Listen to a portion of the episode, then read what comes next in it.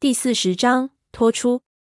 这只红色的眼睛里布满了跳动的血丝，看上去诡异异常。我一给他对视，突然有一股灵魂被抽离的感觉，只觉得强烈的恶心和头晕，马上把脸转过去。梁师爷却好像中了邪一样，眼睛直勾勾盯着那只邪眼，一动也不动。我朝他叫了两声，没有反应。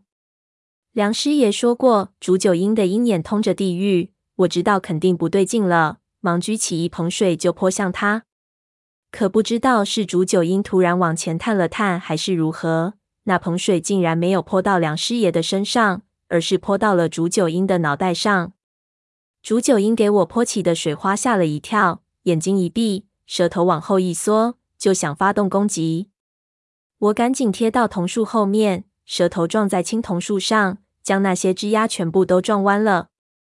这个时候，我想到了我从老养那里拿来的背包，里面可能有什么武器，急忙将背包翻到前面。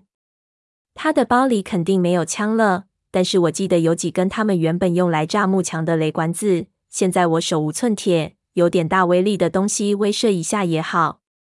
竹九英从青铜树的一边盘绕过来，我一边移动不让他看到我，一边连滚带爬的爬上去，抓住背包就往里掏。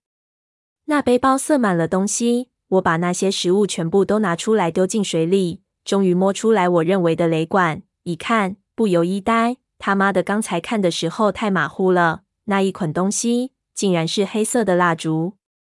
这时候蛇头已经探了过来，看见我又突然折起蛇脖，又做出了攻击的姿势。蛇的平均攻击速度只有四分之一秒，这条虽然大了一点，估计也慢不到哪里去。我一看，再耽搁一秒就完蛋了，扯起背包就往水里跳。但是我落下的速度还是太慢，突然黑影一闪，射出的蛇头一下子凌空将我咬住，然后蛇身一卷，就想把我缠绕进他的身体里。我的手在包里乱摸，这个时候突然摸到了他们用的那种信号枪，一下子手忙脚乱，下意识之下就扣动了扳机，背包给轰出了一个大洞。混乱间，也不知道是不是信号弹在蛇嘴巴里爆了开来，只觉得虎口一热，然后就是天旋地转。我啪的一声又落到水里，浮出水面，回头一看，竹九鹰嘴巴里的信号弹正发出炽热的白光，空气中竟然弥漫着一股辣的味道，而且不知道为什么，它的全身都开始冒出青烟来了。这种蛇本身体内的油脂就非常容易燃烧。不然古人也不会捕猎它来做蜡烛了。但没想到竟然能够这样就烧起来。它体内流的到底是什么东西？煮酒鹰极度痛苦，再也管不了我们，不停地扭动着身体，巨大的尾巴拍打着岩石。那一边本来就已经出现了一条巨大的裂缝，给它继续拍打着，一条裂缝扩散出好几条小裂缝，整块山面不停地开裂，似乎整个岩洞都可能崩塌了。我不知道煮九英会不会这么容易就死。继续翻动那只背包，再也没有有用的东西，就将背包往水里一扔。这个时候，突然水下激流一滚，潭水竟然向煮九英撞出来的裂缝涌了过去。这里的山体里面洞隙众多，看样子裂缝后面的山体已经给撞穿了，水不知道涌到哪里去了。我最后看了一眼青铜古树，四处去找梁师爷，已然不见了踪迹。眼看着上面的石头开始给涌出的水冲得大块大块的塌下来，煮酒鹰更是发了狂一样乱舞，忙往后一仰，顺着水流就给卷进了缝隙里面。缝隙极深，里面一片漆黑，因为是坍塌出来的通道，里面石头很不规则，水流撞出不少漩涡。我打着转儿在里面东撞西擦，勉强感觉到自己应该是在往下游飘去。大概转了有十几分钟。突然，我感觉到自由落体，接着就一头栽进水里，忙挣扎出来看，发现已经给水流带到了来时的地下河里。这里的水流比我们刚才看到的还要湍急很多，应该是和梁师爷说的一样，外面下过一场大雨。这里水流虽然非常快，但是没有岩缝里那么多的漩涡，而且水有一点温度。我得以控制了一下自己的肢体，心里开始盘算前面的情况。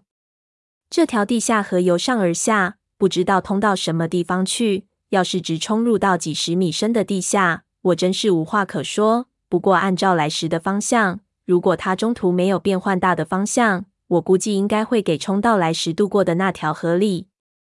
当然，前提是这一路上顺利。我紧张地看着前面，唯恐出现什么岔口。这个时候，眼角的余光一闪，我看到地下河的河壁上刻着什么东西。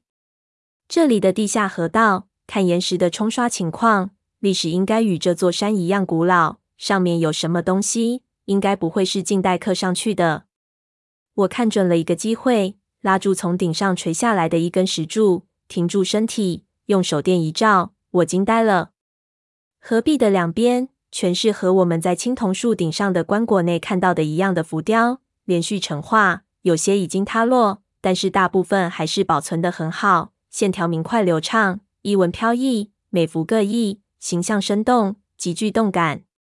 我一眼看上去就知道，这些浮雕描绘的是古代少数民族祭奠青铜树的过程，其中的场景极其生动。有一幅浮雕上是那棵巨大的青铜树上挂满了奴隶的尸体，奴隶的血流入青铜树内，顺着上面的沟壑一直汇流而下。有一幅则是他们将奴隶的尸体抛入青铜树的内部，浮雕有很大一部分淹没在水里，最底下的一切已经给水冲平了。看来他们雕刻的时候，这里还没有水。从这里的浮雕来看，这种祭祀青铜树的祭奠规模很大。我一直看下去，却越看越觉得奇怪。有一些浮雕描绘的场景和祭祀又不相同，我无法理解。其中有一幅浮雕，表现的是古时候的那些先民将一些遗体倒进青铜树的情形。接着下一幅。就有一条和刚才看到的一模一样的煮酒鹰从青铜树里出来，很多穿着像战士一样的先民用弓箭和长矛围着它，显然是一种狩猎的场景。按照我刚才的理解，这棵青铜树应该是古时候一种特殊的神权象征。那青铜树中的煮酒鹰在古代是一种龙，在一些笔记小说里，煮酒鹰甚至给抬到了盘古一样的高度，应该会给人当成神兽来顶礼膜拜。这里的人怎么会狩猎它呢？我继续往下看去，希望能从后面看到答案。后面还有一些仪式的内容，我可以看到所有的先民都是戴着面具，面容呆滞。但是每一幅浮雕中，总是有一个人雕刻的特别魁梧。看这人的服饰和神态，我可以基本肯定，这个人应该就是他们的首领，而且应该就是我在夹子沟的悬崖上看到的那一座雕像的原型。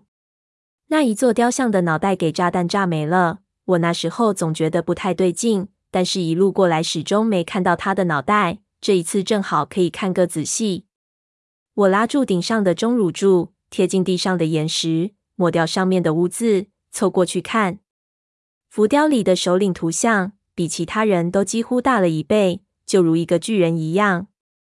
如果按照我以前的设想，这里的雕刻都是按照正式比例。那这个首领可能真的有如此高大，可是离奇的是，所有这些浮雕上，这个首领的脖子上都长着一个舌头，看上去也不像是戴着面具什么的。我虽然有一定的考古知识，但是这些需要大量阅读而积累的东西，我还是没什么头绪。只知道单从这些浮雕的表面意思来看，我感觉梁师爷当时的判断可能有一些偏差。这棵青铜树可能不是单纯用来祭祀的，而是用来进行某种狩猎仪式。那些牺牲的奴隶，可能就是将煮酒鹰从的底下引出来的诱饵。青铜树深入地下不知道多深，这些煮酒鹰应该是生活在极其深的地底。怎么在那种地方生活，也不是我能考虑的事情。我只是好奇，这些先民搞这么大的阵仗捕猎煮酒鹰是为了什么？浮雕上面并没有给我答案，我看到最后只是一些庆典的场面。煮酒鹰被捕猎上来怎么处理，并没有雕刻出来。基本的情况我已经知道了。我看了看水位，有继续上涨的趋势，只好放掉双手，继续随着水流向下飘去。手电在经历了这么长时间后，已经变得非常的暗淡，最后淡到完全没有照明的作用。我索性关掉，在黑暗中随流而动。这一段时间非常的难熬，我几次都给冲下一些小的瀑布，虽然不致命，但是难免给撞得鼻青脸肿。足足有好几个小时，我不知道周围是什么，不知道自己要到哪里去了。我逐渐感觉到绝望起来，也不知道自己刚才有没有转弯或者进入岔口。如果自己判断错误，那我现在说不定正在给带入无尽的地下河深处，也不知道这条河通到什么地方去。难道会冲到煮酒鹰生活的底层去？那到底是一个什么地方？说回来，会不会有什么帝王的陵墓修建在地下河的深处？这倒是一个好创意。就在我胡思乱想的时候，前面突然看到一丝光亮，看得我浑身一震动。接着我就听到隆隆的水声，我心中大喜，知道前面肯定是出口了。十几个小时没见到自然光了，我扔掉手电就向前游去。我的速度非常快，只是几分钟的功夫，我的眼前突然一闪，然后一片白光，什么都看不见了。那是太久没看到光线的视觉迟钝，我心中大叫。可是那一刹那，一种熟悉的感觉突然从我身下传来，又是自由落体，又是一个瀑布，而且从水冲出的进到河底下传来的声音来看，这瀑布肯定不小。不知道下面是什么，如果水太浅。那我死的真是太冤枉了！我的耳边一片呼啸，电光火石之间，没等我的视力恢复，我已经一头栽进水里。那一刹那，我手往下一伸，马上摸到了一块石头。糟糕，太浅了！我刚意识到这一点，脑袋已经磕到了什么上面，眼前一黑，就什么都不知道了。秦岭神树篇完。